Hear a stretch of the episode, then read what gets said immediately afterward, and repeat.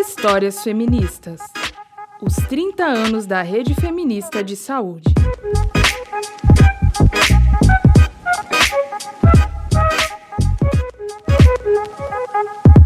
Olá, seja bem-vinda ao podcast Histórias Feministas. 30 anos da Rede Feminista de Saúde. Eu sou Amanda Gaion. E eu, Ana Carolina Franzon.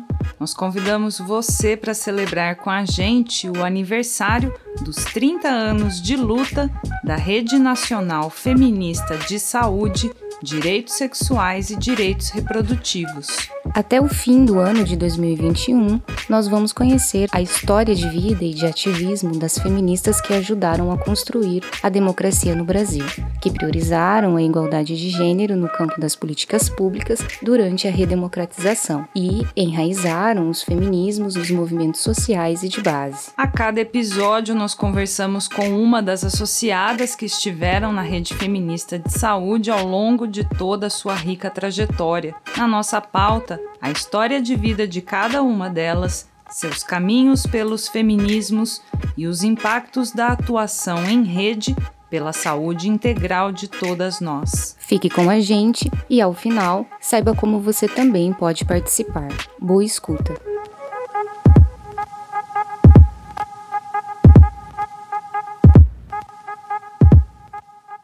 Maria do Espírito Santo Tavares dos Santos. Hoje recebemos ela, carinhosamente chamada Santinha Tavares, aqui no nosso estúdio da Rádio Feminista de Saúde. A Santinha nasceu no Maranhão em 1948 e já na adolescência iniciou a sua participação no Partido Comunista Brasileiro.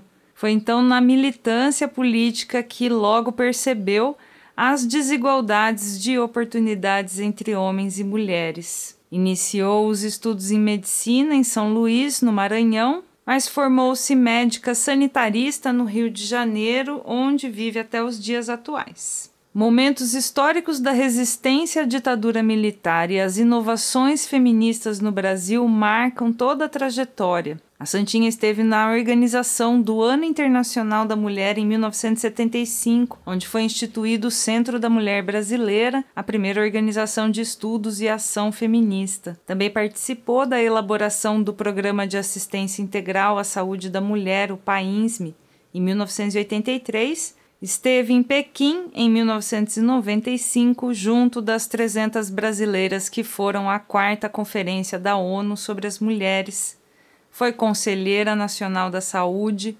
coordenadora da Comissão Intersetorial de Saúde da Mulher, a CISMU, do mesmo Conselho Nacional de Saúde. Santinha, seja muito bem-vinda ao podcast Histórias Feministas. Obrigada por estar aqui hoje conosco para conversar sobre todas essas memórias e histórias. Santinha querida, é um prazer imenso, imenso tê-la conosco, viu? Nessa conversa de hoje. Quero parabenizá-la por esse currículo, né? Que currículo enorme e que currículo bonito. É, tenho certeza que a conversa de hoje vai ser extremamente produtiva e é isso. Vamos te ouvir um pouquinho. Olha, crianças, eu estou assim extremamente feliz. Hoje aqui no Rio de Janeiro está fazendo um frio brabo para mim, que sou uma maranhense de classe, terra santa, eu estou aqui com frio para Dedéu. Ponto. Mas o meu coração está quente, porque eu vou conversar com você, contar um pouquinho da minha vida nesse tempo pequeno que vocês me deram para falar de uma vida de mil anos. Mas vamos lá que vocês querem saber? Pensando em toda essa trajetória, né, que a Ana trouxe nesse momento de abertura do podcast, a gente queria saber se você pode complementar um pouquinho aí a, a sua mini bio profissional, se a gente deixou algum título ou característica importante de fora dessa lista de apresentação que fizemos agora. Olha, nega, hoje quando eu estava refletindo um pouco sobre o que a gente ia conversar, eu vi assim umas placas que eu recebi no passado, que eu tive até que olhar o que é isso. Ah, tá. Você é a primeira mulher representante do estado do Rio de Janeiro, não sei aonde. eu resolvi deixar aquilo para lá. Recebi algumas homenagens dos vereadores, da Câmara de Vereadores, dos deputados estaduais, no próprio Ministério da Saúde, que, assim, coisa muito bonita, me prestando uma homenagem à mulher que eu estava trazendo para a discussão e para que eu pudesse colocar aquilo na pauta inicial. Então, no outro momento, eu posso dizer que homenagens foram essas, a data de cada uma e etc. Nesse momento, o complemento desse mini currículo seria por aí. Santinha, conta pra gente sobre onde você nasceu e cresceu e como foi que logo tão cedo na adolescência você já estava participando de atividades do Partido Comunista Brasileiro lá no Maranhão? Eu nasci de uma família pobre no Maranhão e meu pai era um negão, como se diz no Maranhão. Negão retinto, telegrafista, trabalhador, gostava de uma cachaça, porque era um homem normal. E minha mãe, Lorinha, um cabelo na cintura, de uma família mais tradicional. E a gente morava, eles dois moravam numa cidade do Maranhão e ela resolveu morar com ele. Namorou e resolveu contar ao pai que ia morar com ele. O nome do meu pai tem até uma coisa engraçada. Esse negão que era o meu pai, ele tinha um nome francês e italiano. O nome era Jalô Carlo Erba dos Santos. E aí, o Maranhão é aquela terra que foi invadida pelos franceses, tem muita coisa de, da, dos franceses ali dentro. Alguém botou esse nome nele, Jalô, um nome bonito. E aí, depois, com o tempo, eu fui vendo as origens. Por que Carlo Erba? Aí minha avó, uma africana clássica, ela foi doméstica a vida inteira, veio da África. Aí ela disse: Minha filha, eu estava um dia olhando esse remédio que eu tomei, me fez muito bem. Olha aí o nome, aí tinha Carlo Erba. Eu gostei desse nome. Aí eu botei do teu pai. Aí o nome era Jalô Carlo Erba dos Santos. E aí minha mãe, Lucília Tavares dos Santos. Quando eles namoraram, minha mãe foi pedir ao pai que queria namorar e casar com o papai. Aí o meu avô, muito formal, em Porto Franco, a cidade de Porto Franco, reuniu assim um grupo, eu vou chamar de comitê, irmãos, parentes, influentes, mamãe no meio da roda, dizendo: conte a sua história. Mamãe, eu gosto do Jalô, quero morar com ele. Aí meu avô disse: você for morar com este homem negro, você tem que sair da cidade. Você não é mais minha filha. E a minha mãe levantou e disse: eu vou sair da cidade com Jalô. Aí eu vi duas questões aí que eu já analiso como muito fortes. A questão do racismo gritando alto. Meu pai era pobre negro, e a família expulsou da cidade por essa razão. E um muito grande de força da mulher. Minha mãe, uma mulher que mal sabia escrever o nome dela, Lucília. Ela se impôs e disse: Eu saio desta cidade. Aquilo me fez admirar os dois ao longo da vida. E pegaram um cavalo, não era cavalo, era um burrinho, sei lá, e aí foram, passaram um mês viajando neste cavalo até a cidade de Bacabal, no Maranhão, onde eu nasci.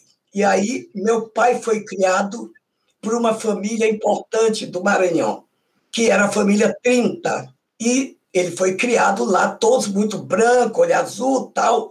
Gostaram de papai, minha avó trabalhava lá, pronto. E aí fomos para casa dele. Eu nasci ali, e mamãe teve dez filhos. Sempre em Bacabal? Em Bacabal. Então eu nasci em Bacabal, fui criada lá até três, quatro anos, fui para São Luís. Então aí eu já vejo dois ganchos muito grandes. Três, racismo, classe e a mulher, a força da mulher. Eu respeitei minha mãe com aquela sabedoria do cotidiano e até o dia que ela morreu, três anos atrás. E nisso aí eu fui estudando certo? Me botaram no colégio, fiz escola normal, nem sei se tem mais isso. Depois fiz científico, nem sei se tem mais isso, ou o nome disso, o que, que é. E na escola normal foi uma coisa interessante. Eu fui colega de sala de Alcione, Alcione, cantora. E aí a gente era muito ligada. Aí, 7 de setembro, a gente ia marchar, tinha marcha. Dó, dó, dó, dó, dó, dó.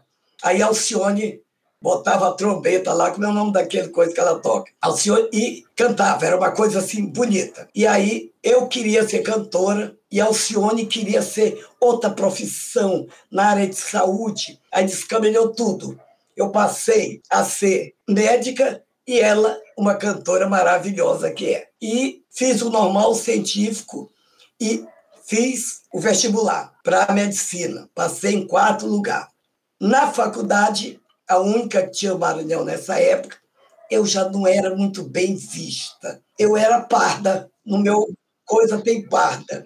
Naquela época eu nem identificava o que, que é parda. É branca, é preta, é no meio. E aí, no momento, eu queria fazer cirurgia. Aí fui bloqueada a priori. Como é mulher fazendo isso, nega. E aí, eu, até o quarto ano da faculdade, eu fiz no Maranhão. Aí vim para o Rio de Janeiro e fiz o quinto e o sexto ano aqui na UFRJ. Voltei para o Maranhão para me formar lá. Eu podia me formar aqui, mas eu quis voltar para me formar lá. E duas coisas bonitas. Eu chego no Maranhão e aí encontro dois grandes presentes. Mamãe, no último ano, foi construído um vestido para mim, todo bordado, coisa linda. Eu era muito magrinha. Eu ainda sou linda, maravilhosa. Mas naquela época eu era bem magrinha e o vestido coube para mim, um vestido longo, belíssimo. E papai, seis anos, ele foi guardando dinheiro para comprar o anel de médica da filha com aquela esmeralda. Cara, eu chorei assim um dia e foi lindo. E aí me formei lá, voltei para o Rio de Janeiro. Isso era 73 que eu me formei. Voltei para o Rio de Janeiro e fui para a UERJ, Universidade do Estado do Rio. Como não tinha dinheiro, eu fiquei morando atrás da UERJ. Tinha um localzinho, umas casinhas, 12 casinhas para aqueles que não tem nada. Aí eu fui morar lá e foi uma coisa maravilhosa. Aí eu fui descobrindo coisas que se entrelaçavam entre mulher e saúde. Eu fui, fiz especialização em doenças infecto-contagiosas e parasitárias. Sou especialista, tenho uma três especialidades.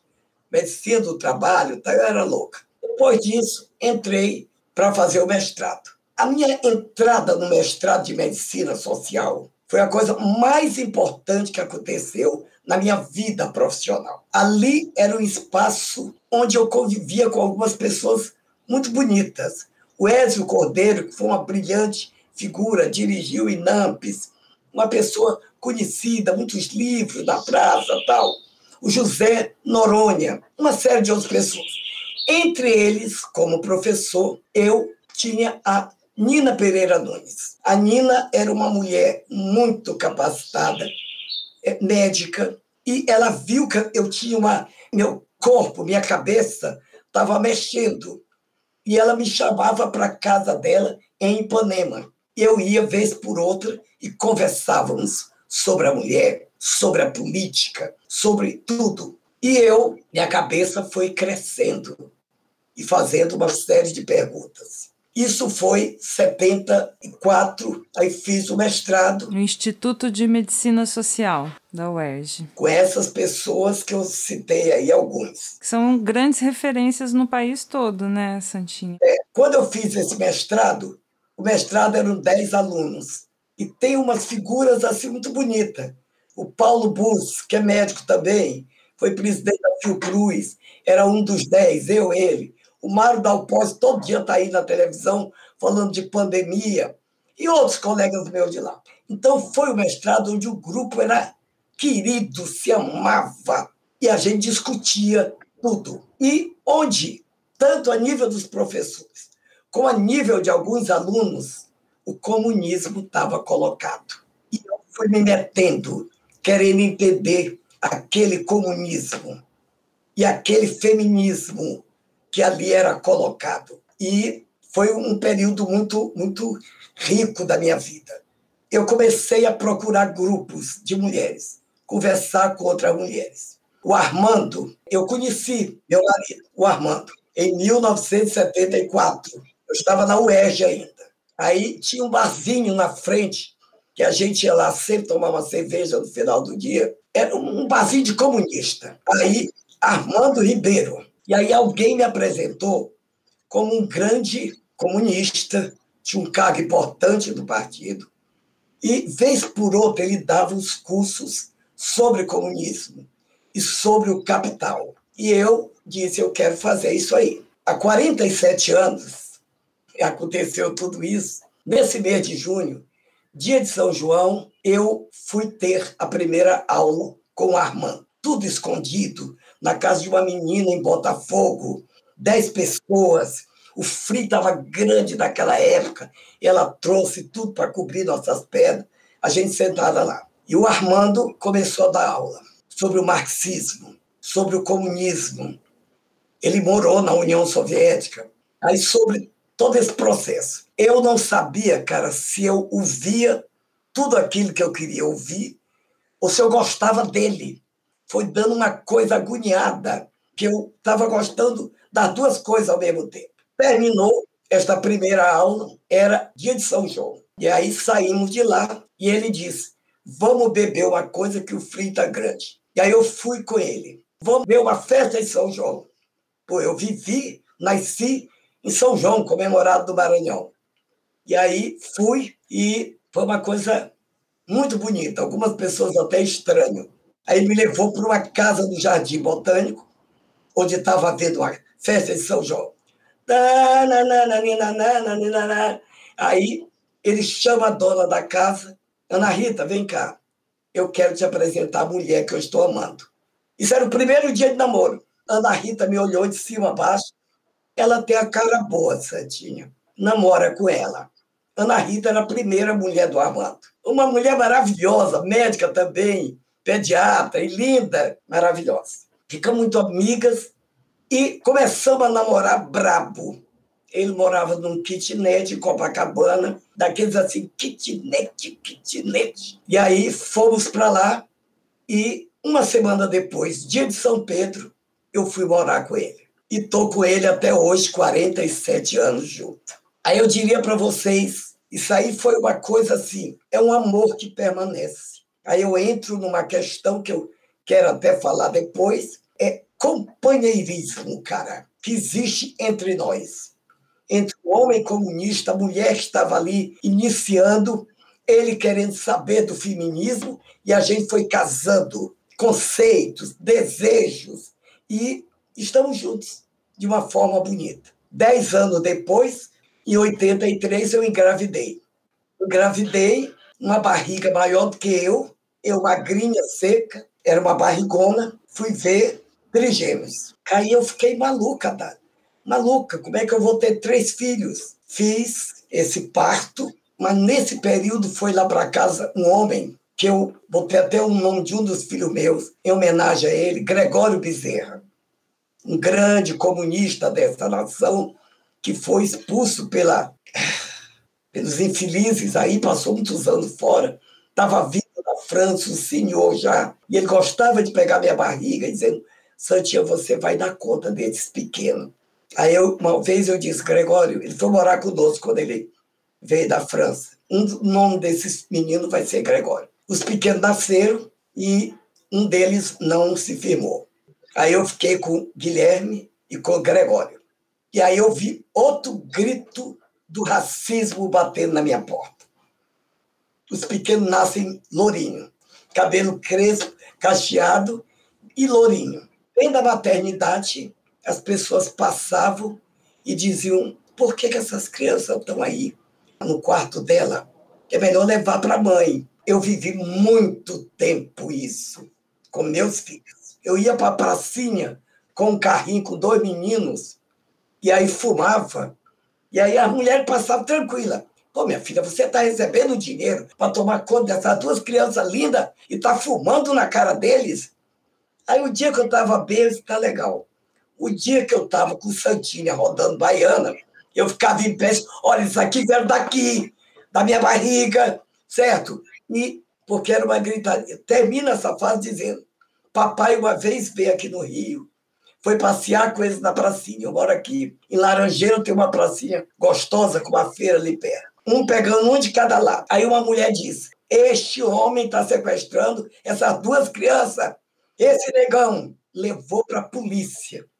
Aí papai me ligou da polícia para cá. Cara, eu estava todo esculhambado em casa, certo? Me mandei para a delegacia e fiz um escândalo, trouxe meu pai e meus filhos. Então, você vive isso, essas contradições, toda hora, raça, classe, tudo ao mesmo tempo. E o grito de nós mulheres por detrás disso. Vamos falar então um pouco mais do movimento feminista. Você participou de momentos que hoje a gente entende como os momentos mais inaugurais do feminismo aqui no Brasil na década de 70, no começo dos anos 80. Como que vocês se organizavam nesses grupos de mulheres e que tipo de ação que vocês realizavam, Santinha? A década de 80, para mim, foi uma década mais importante para o crescimento do movimento de mulheres nesse país. Com o grito do feminismo, a busca das mulheres de tudo enquanto é local. É, em 83, nós, em Brasília, muito encabeçado por Ana Costa, uma grande amiga nossa, médica, é também do Ministério da Saúde, e metemos a mão nisso aí e a gente resolveu ler, estudar o que era de saúde da mulher que o Ministério da Saúde tinha. E era o programa materno-infantil. Quando a gente leu na essência, viu que a mulher era vista no programa oficial de governo apenas como ser reprodutor. Nós não somos um ser reprodutor apenas. Nós queríamos ser vista como um ser integral. Olha, cara, eu não só tenho barriga, eu não só tenho útero, eu tenho cabeça, eu tenho corpo, membros, eu tenho coração, eu tenho afeto. E aí a gente criou o programa de atenção integral à saúde da mulher. Eu quero ser vista como ser integral. Eu não quero botar a palavra assistência, eu quero atenção. Programa de atenção integral. Isso aí foi uma coisa maravilhosa. Nós estamos tão mobilizadas em grupos diferenciados ou mulheres individualizadas que lá em Brasília a gente resolveu fazer a primeira conferência nacional de saúde da mulher. Foi algo importantíssimo. Em 84. 84. Esse o segundo encontro só aconteceu 30 anos depois. Nós organizamos em Brasília e esperávamos receber 300, 400 mulheres. Só que o convite foi sendo feito boca a boca, telefone, não sei o que que tem, parará. Aí Brasília começa a chegar mulher de tudo quanto é lugar deste Brasil. E em algum momento nós tínhamos uma quantidade imensa de mulheres. 400, 500 mulheres, mais. Mulheres chegavam assim, nós tínhamos que perguntar, como é teu nome? De onde tu vens? Descobri até uma mulher de Bacabal, onde eu nasci. Então, eram todas mulheres. A única coisa, o único ponto de pauta que nós tínhamos é apresentar o país a essas mulheres, certo? Que programa é esse? Por que, que nós estamos morrendo? Comitê de morte materna, a violência contra a mulher, o aborto, tudo isso que está lá no programa de atenção e integração da mulher. Foi uma coisa belíssima, cara. Muito bonita. As mulheres sentavam no chão, porque nós não estávamos esperando esse monte. Aí uma de nós ia para lá e conversava com a mulherada, e elas, cada qual tinha a sua história. Muito parecido com o que a gente viveu em 75, quando criamos o Centro da Mulher Brasileira. Sem muita experiência, algumas chegando de fora, a Jaqueline Tangui, a Branquinha, a Leila Linhares, a Ildete, nós fomos juntando este grupo e em 75, conseguimos uma sala para reunir, uma vez por semana a gente reunia e vinha aquelas mulheres, que tu não sabia quem era. Grupos eram pequenos. Olha, eu sou Joana. Por que, que a senhora está aqui? Eu, eu não sei. Eu acho que meu marido me bateu na semana passada. e eu não achei legal. Aí a outra dizia: eu fiz dois abortos, mas eu não sou católica. Eu, eu vou morrer? Aí a outra dizia: eu gostaria de trabalhar, não quero ser dona de casa. Cara, todo tipo de questão. Aí a gente resolveu se dar as mãos. Nós também não temos resposta para vocês. Nós vamos encontrar essas respostas juntas. Eu sei um tiquinho de saúde e o DET domina a parte de, de trabalho, isso aí no ser da mulher brasileira. Santinha, tem uma fotografia sua que a Cláudia Ferreira fez numa manifestação de rua junto com a Branca Moreira Alves. É uma foto maravilhosa, linda, um registro histórico fantástico que a gente vez ou outra vê pela internet. Descreve para os nossos ouvintes como vocês duas estavam vestidas, você e a patota toda. A doideira, nega, é que eu estava grávida. Olha que doideira. Eu tinha duas placas. A Branquinha não conseguiu encontrar outra placa, onde eu dizia assim: aborto já. Eu grávida com barrigão, era assim a contradição. Essa mulher está grávida, uma barriga desse tamanho, mas ela pede legalização do aborto. Que diabo é isso? A gente fazia muita. Era uma época das passeatas. Aí você deve ter feito Londrina, Rio Grande do Sul, e todo local desse Brasil, grande parte, tinha as passeatas. E aqui no Rio de Janeiro, quase todo final de semana, nós estávamos na Cinelândia gritando. Eu até hoje me encontro com a Branquinha, agora nesse momento, está passando uns dias lá na Alemanha, ela é casada com o alemão, mas a gente está muito junta. Eu tive com a Jaqueline Pitangui há três dias atrás, que eu sou do Comitê Municipal também de Morte Materna e Perinatal de, do Rio de Janeiro. Eu mantenho os laços daquela época para cá e a gente tinha o que gritar. Tudo isso que a gente foi aprendendo, sem saber, às vezes, colocar direito a reivindicação certa, mas a gente tinha o que dizer. Nessa passeata, eu não sei se é essa ou outra, nosso corpo nos pertence. Dessa época para cá, até hoje, 2021, eu diria para você o seguinte: nosso corpo, até hoje, não nos pertence.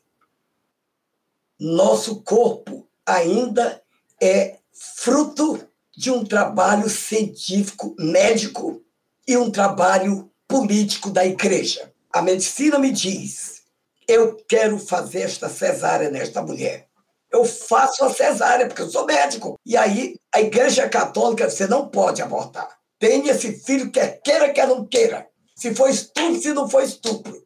Você tem este filho e não aceita o aborto. E nós, mulheres, fomos morrendo nem o direito ao aborto legal que nós conseguimos, nós conseguimos fazer. Já é liberado para o Brasil inteiro. Quando você levanta no Brasil inteiro, apenas 47 municípios estão realizando o aborto legal. E fazem pouco, né? É, poucos procedimentos. É, então, eu digo, nosso corpo ainda não nos pertence. Então, é uma luta de muitas eras ainda de filhos, filhos e filhos. Mas que eu estou aqui pronto para continuar. Em 84, o Ministério da Saúde formalizou o país. Tirou a matéria infantil e formalizou. É uma vitória do movimento de mulheres, é uma grande vitória. Em 84, nós fizemos essa conferência que eu já falei. Em 85, nós tivemos como ministro da Previdência Social, não tinha o SUS ainda, o Valdir Pires.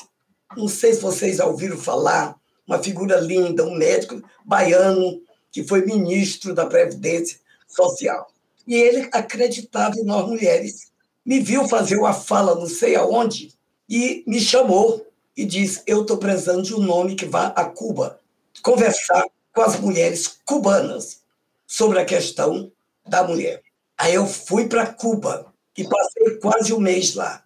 Cara, elas ficaram maravilhadas porque Cuba era Cuba, mas as mulheres muito formais, muito fechadas. Elas queriam que as mulheres pudessem se libertar, mas dentro do seu cubículo. Quando eu trouxe assim alguma coisa para quebrar esse cubículo, elas ficavam numa dúvida louca. Aí uma vez me levaram a um comício do Fidel Castro. gente para dedéu. Aí eu fui, fiquei lá em pé, nos primeiros espaços. Aí ele foi falando de todas as lutas importantes. Ele falava muito, mais do que eu até. Então, foi falar, aí eu levantei o dedo. Aí uma mulher cubana não se levanta o dedo. Ninguém fala enquanto Fidel está falando. Eu disse, mas cara, eu quero falar da saúde da mulher. Aí ficou todo mundo olhar como quem diz, ela vai matar ele. E eu com o dedo levantado, certo? Aí o Fidel, elegante, diz, aquela moça ali quer falar, quem é você, minha filha?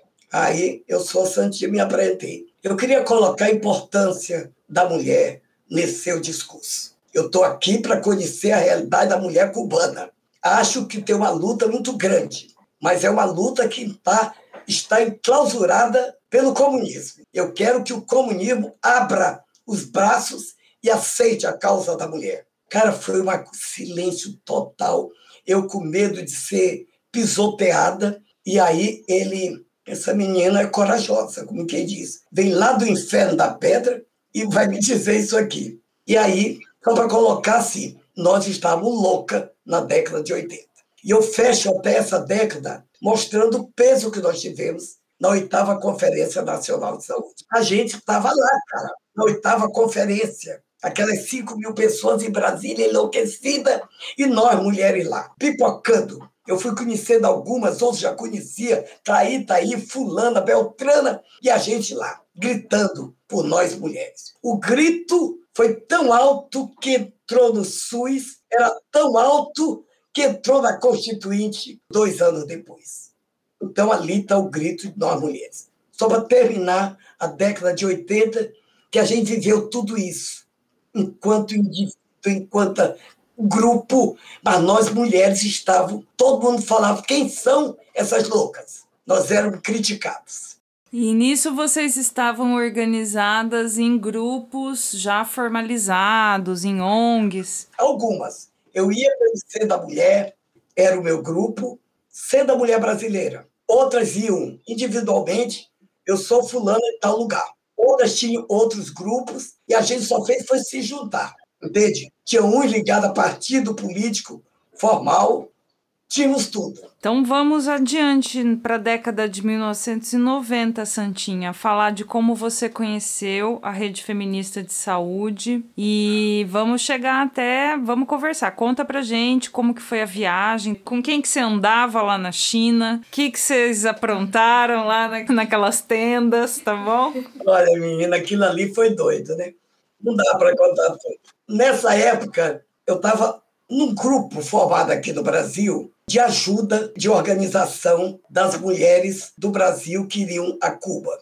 E eu tive a felicidade mesmo de conhecer uma mulher muito bonita, a Ruth, mulher do Fernando Henrique Cardoso, que ela era, naquele momento, a grande estrela nossa no Brasil e estava à frente desse processo todo. E eu conheci uma Ruth que não era mulher do Fernando Henrique Cardoso, era uma Ruth mulher. Ela queria se aproximar, ela queria conhecer outras mulheres, conhecer a nossa luta toda. E ela trazia uma carga muito importante e positiva de luta nesse processo. Aí fomos a Beijing e ela lá, a forma como ela recebeu a grande maioria que ela conhecia lá em Beijing foi uma coisa muito bonita e forte. Eu tenho o maior respeito e carinho pela Ruth Cardoso. Chegamos a Beijing, cada qual dá uma quantidade que estava lá.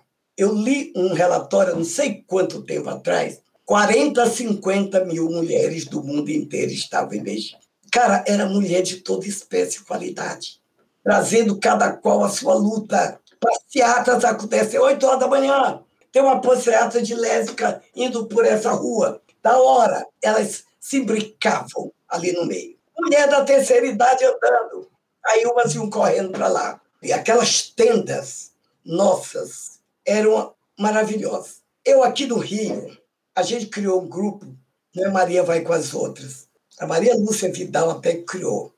É, vamos lembrar o nome, Maria vai com as outras. Que era uma peça de teatro, onde a gente se apresentava. Eu era Santa Maria, certo? recebendo o menino Jesus, fulano era isso. Essa peça, quando passava, quem cada coisa que você falava, constituía uma crítica a todo esse processo. E é um grito de nós, mulheres, dizendo: nós não queremos isso. Isso aí aconteceu na China, como aconteceram muitas outras coisas. Uma coisa assim, muito social até.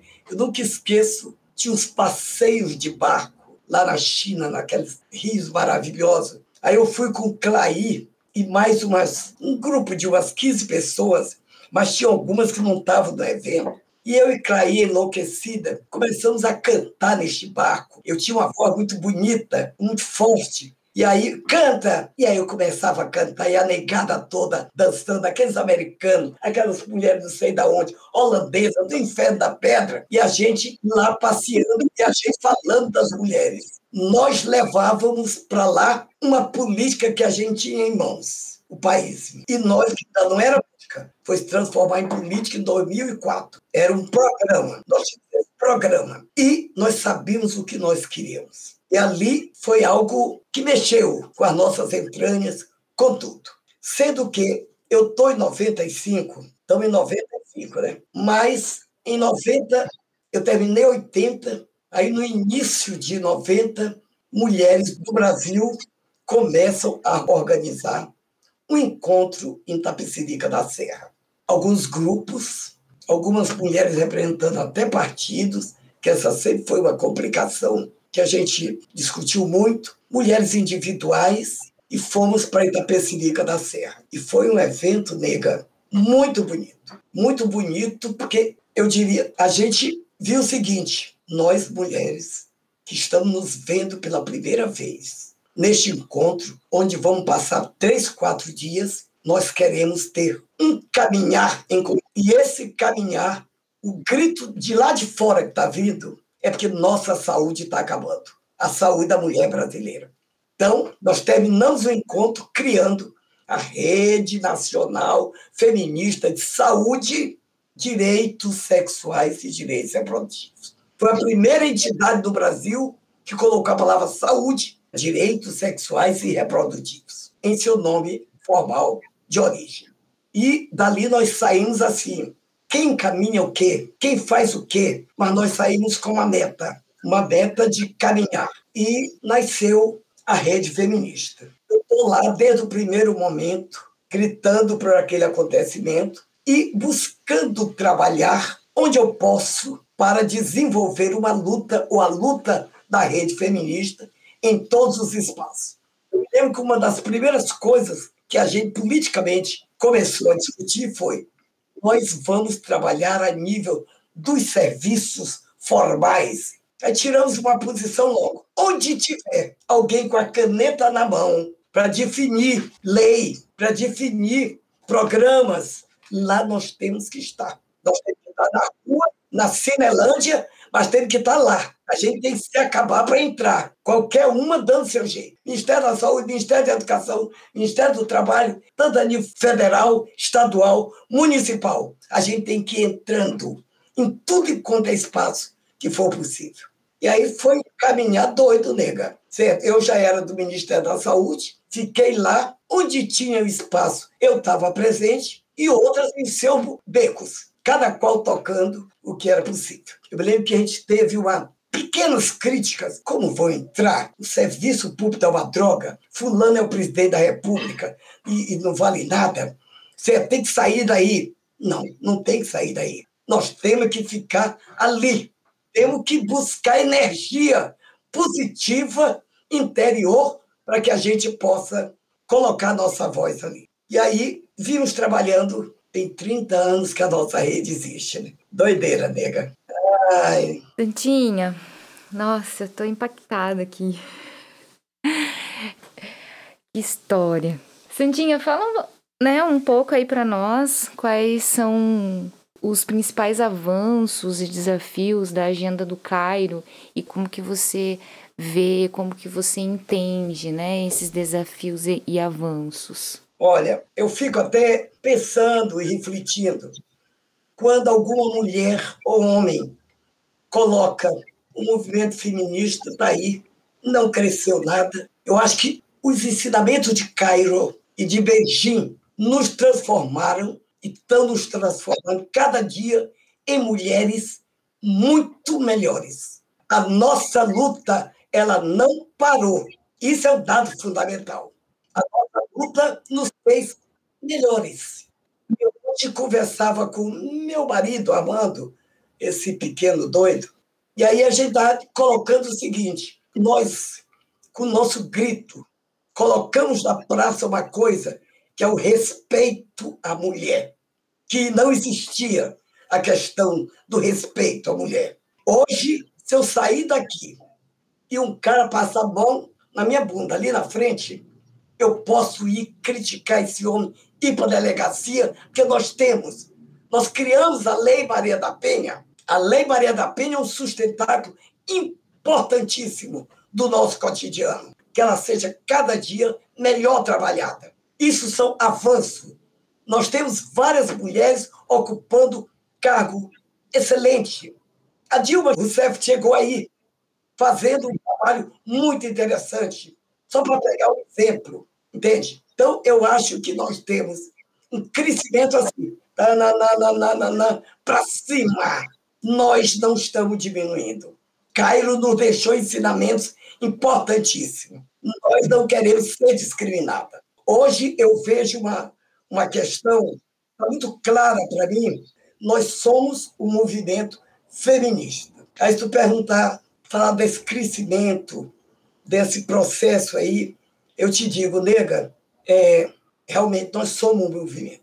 Mas eu te digo que o feminismo é muito maior do que movimentos. Nós somos uma política, uma política de mudança na nação uma política que quer mudar desde a estrutura deste país e do mundo, como quer mudar cabeças. Eu quero que cabeças entendam o que é a nossa linguagem, o que é igualdade para a gente, o que é liberdade. Liberdade é uma coisa que não se consegue assim. Eu quero ser liberta, às vezes até de dentro de mim, que tenho mil erros. Eu quero me libertar das minhas raízes mas eu quero ser uma mulher inteira. E o feminino deixou. É como se o feminino fosse um partido político superior a todos os partidos, que a mulher não quer só um grupinho que mude. Igualdade de oportunidades, eu coloco aquilo ali, eu não quero só, eu estou igual fulano, certo? Não ganho igual, já ganho igual. Resolvi essa questão da mulher na Petrobras. Não resolveu ainda, cara. Nós temos que resolver aquilo lá e lá na fábrica em São Paulo. Então, essa igualdade, ela tem que ser entendida na cabeça de um gestor, na cabeça de um empresário, na cabeça de um marido. Cara, nós queremos ser respeitada. O feminicídio está aí mostrando.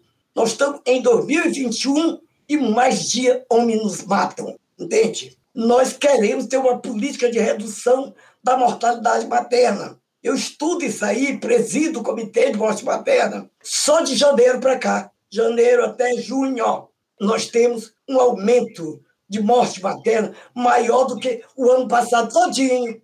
Só de janeiro para cá. Covid matando quase a metade, mas o resto é morte materna. Então, tem muita coisa errada. Sinal que esta política de atenção integral à saúde da mulher não está funcionando, nega. Eu acho ainda que os meus colegas médicos, a grande maioria, que atendem essas mulheres obstetras, eles não estão entendendo ainda. Agora que a gente está tentando entender o que diabo é esse Covid, nego? Como é que se atende uma grávida que tem Covid? O que é isso aí? Vacina? Não vacina? Claro que deve vacinar. Aí a gente tem uma outra questão. Eu sou uma médica que valorizo muito o trabalho da enfermagem. A enfermeira obstétrica está aí, preparada para poder desenvolver trabalho em algumas áreas muito melhor do que nós médicos. Mas ela não é valorizada em N espaços, em N hospitais. Não, não tem esta valorização. E essa coisa me incomoda muito. Nenhum médico é superior à enfermagem. São tudo profissões diferentes, com objetivos diferentes, às vezes iguais, mas nenhum é superior ao outro. São complementares, né, Santinha, não hierárquicos, né? Santinha, a gente, nesse final da entrevista, quer conversar com você sobre os seus desejos para o futuro do feminismo, dos movimentos feministas brasileiros também. Que você entende que são as nossas prioridades para os próximos anos? Eu acho que a luta que nós mulheres e outros grupamentos, eu ainda ouso chamar de esquerda, que eu não sei mais se o nome certo é esse, que estão nessa luta contra esse homem que está aí dizendo que é o presidente da República, tal Jair Bolsonaro. A luta que a gente está vivenciando para tirar esse homem daí, sumir com ele. Ele odeia as mulheres. Ele entrou no Ministério da Saúde, só para se dar um exemplo, acabou com o programa de saúde da mulher. De lá, o Comitê Nacional de Morte Materna e Perinatal do Ministério da Saúde acabou. Não existe mais. Só existem os estaduais e alguns municipais. Então a gente tem que se aguentando com os poucos que a gente tem. Então isso aí é uma coisa ignóbia. Quando eu vejo este homem dar aquela resposta para a nossa grande senadora, Maria do Rosário, eu não transaria com você porque você é feia ou qualquer coisa assim. Estupraria. Cara, isso aí é uma coisa. É, é uma coisa vergonhosa. É esse o nosso presidente da época. É esse que trabalha para que nós tenhamos a Covid. É esse que trabalha para que não tenhamos esta vacina. É esse que trabalha para que nós não tenhamos emprego, para que nós tenhamos fome e possamos viver com a ajuda do vizinho. É esse que trabalha para que nós não tenhamos casa. Este cara mente no seu cotidiano, ri da população. Eu diria que hoje nós vivemos num país infeliz. E ter esse podcast aqui com vocês é um momento de felicidade, neguinha.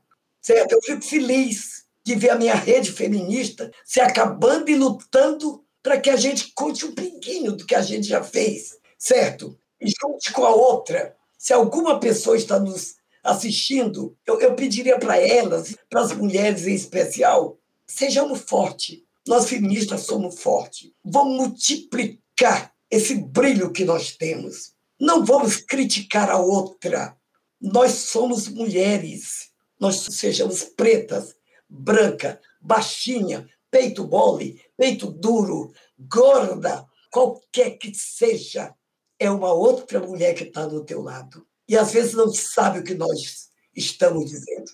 E nós temos que falar com muita clareza. Eu tenho até a facilidade de ser maranhense, e aí falo. Eu fui uma vez num. Eu estava no INCA, eu fui 15 anos do Instituto Nacional do Câncer. Aí fomos para o Pará. Passamos quatro dias no Pará, discutindo com mulheres prostitutas e indígenas, para falar de câncer de mama e câncer de colo de útero. Aí eu dando assim, conversei com todos, aí comecei a fala, falando do câncer de mama. Aí todo mundo me olhou, parecia que eu estava louca. Câncer de mama, gente. Aqui no Pará é alto. Uma índia perguntou: por que, que a senhora pegou aí? Porque isso aí meu é peito. Não sei o que é mama. Aí eu disse, meu Deus, quanto eu tenho que aprender ainda para ter a voz daquela indígena. É, é um processo que a gente tem que aprender com a outra. E sabendo linguajar popular, que eu possa explicar, preparar aquela outra mulher para ser mais forte do que ela imagina. Mas eu acho que a gente tem nesse momento que juntar essas forças para tirar esse homem daí e trabalhar contra a eleição dele em 22.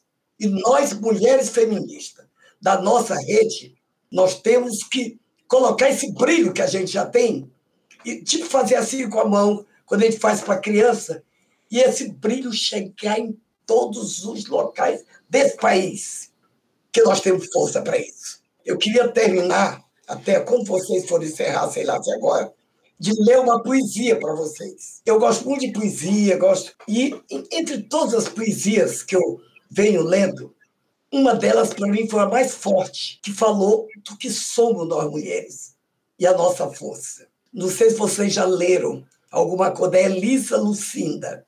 É uma mulher maravilhosa, tem vários livros de poesia, e eu vou ler para vocês uma poesia que chama Aviso da Lua que Menstrua. Moço, cuidado com ela. Há que se ter cautela com essa gente que menstrua. Imagina uma cachoeira às avessas. Cada ato que faz, o corpo confessa. Cuidado, moço. Às vezes parece erva, parece era. Cuidado com esta gente que gera. Essa gente que se metamorfoseia. Metade legível, metade sereia. Barriga cresce, explode humanidades e ainda volta para o lugar, que é o mesmo lugar, mas é outro lugar, moço. Aí é que está. Cada palavra dita, antes de dizer homem, reflita. Sua boca maldita não sabe que cada palavra é um ingrediente que vai cair no mesmo planeta panela. Cuidado com cada letra que tu manda para ela. Ela está acostumada a viver por dentro, transforma fato em elemento. A tudo ela refoga, ela mexe, ela ferve, ainda sangra tudo no próximo mês. Cuidado, moço. Quando você pensa que escapou, é que chegou a sua vez. Porque eu sou uma, muito sua amiga, é que eu estou te falando na Vera. Conheço cada uma, além de ser uma delas. Você que saiu da fresta dela, delicada força, quando voltar a ela, não vá sem ser convidado, ou seus devidos cortejos. Às vezes, pela ponte de um beijo, já se alcança a cidade secreta, Atlântica perdida. Outras vezes, várias metidas e tu mais te afasta dela, moço. Cuidado, moço, por você ter uma cobra entre as pernas, cai na contradição de ser displicente diante da própria serpente. Ela é uma cobra de avental. Não despreze a meditação doméstica. É da poeira do cotidiano que a mulher extrai filosofia. Cozinhando, costurando. E você chega com a mão no bolso, julgando a arte do almoço, Eca.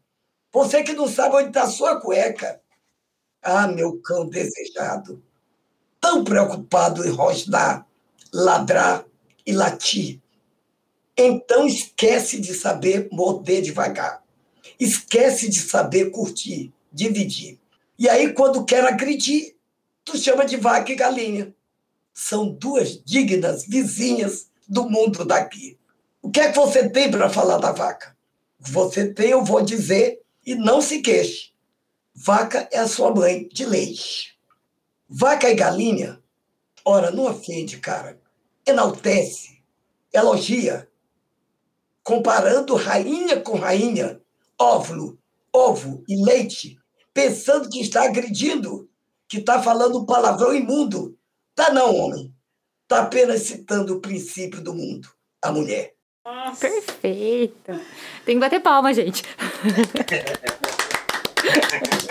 Santinha, que seleção maravilhosa para o nosso podcast. Muito obrigada. Ô, oh, minha gata linda. Ai, Santinho, amei. Bom, eu acho que a gente encerra lindamente com essa sua seleção Quero te dizer que eu gostaria e espero ainda ter a oportunidade de voltar para gravar mais algumas horas com você e ouvir. A gente faz de cinco em cinco anos daí.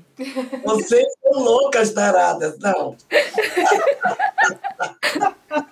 Igual a gente tem mais um monte. Mas, gente, eu achei legal conversar. Eu estava vendo hoje de manhã, tinha muitas outras coisas para falar, mas é o tempo vai, a gente vai falando com o tempo. Agora eu acho que vocês têm um trabalho bonito. Eu não sei como é que vocês estão aguentando isso. Quando a Ana Carolina me encaminha as coisinhas, Santinha, tal, eu disse, essa pequena é doida, gente, porque o mundo está se acabando e ela está querendo ouvir um pedacinho desse mundo. Isso é uma coisa de uma beleza ímpar, cara. É um trabalho que às vezes nem é valorizado eu valorizo muito. Eu valorizo a forma de se comunicar, a forma de chegar ao outro. E as formas são muitas. Vocês que são da área de comunicação entendem isso aí melhor que eu. Eu quero tecer um elogio a este programa, um podcast. Eu aprendi essa palavra um dia desse, certo? Podcast. Porque é um trabalho brilhante que vocês colocaram para realizar na rede feminista.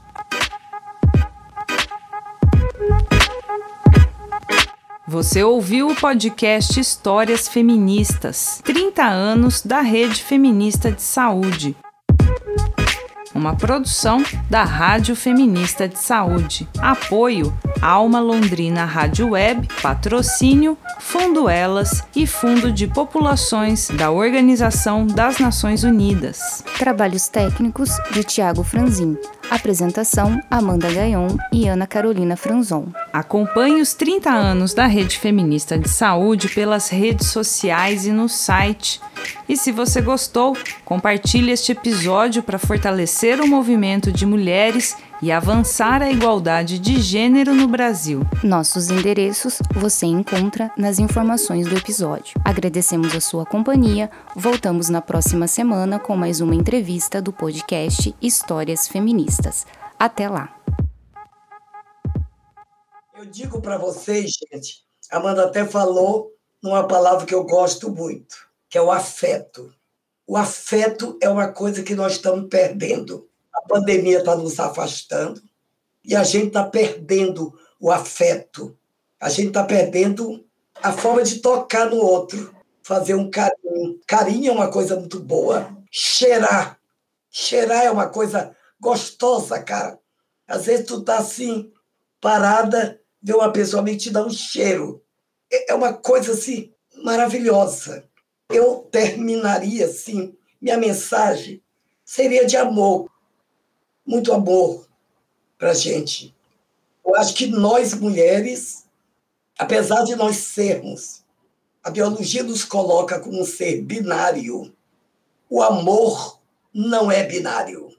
O amor, eu posso amar quem eu quiser. O desejo não é binário. O desejo, ele é construído de afeto, é construído de amor, então, eu pediria até nesse momento, fechando o nosso momento de carinho, de afeto, que vocês pudessem, vocês duas, se tiver outra mulher na sala, ou mesmo homem, pudesse se tocar. Agora, vamos nos tocar. Adorei! Ai, Santinha, queria você aqui, Santinha. Tem o técnico junto, ó. Estamos aqui. É uma coisa boa, gente é tudo fazer um carinho. A gente não faz mais. A gente entra no banho, lava o cabelo, tá podre, tá, tá, tá, se enxuga e sai. Banhar é uma coisa que dá um grito na nossa sexualidade. Quem sou eu que estou lavando aqui meu corpo? Como eu estou vivendo a minha sexualidade? Eu quero me abraçar, quero me beijar. Olha, a branquinha, não acredito que a Branca tá. Branquinha, eu estou terminando aqui um podcast com a menina. Te ligo já. Ai, de doida.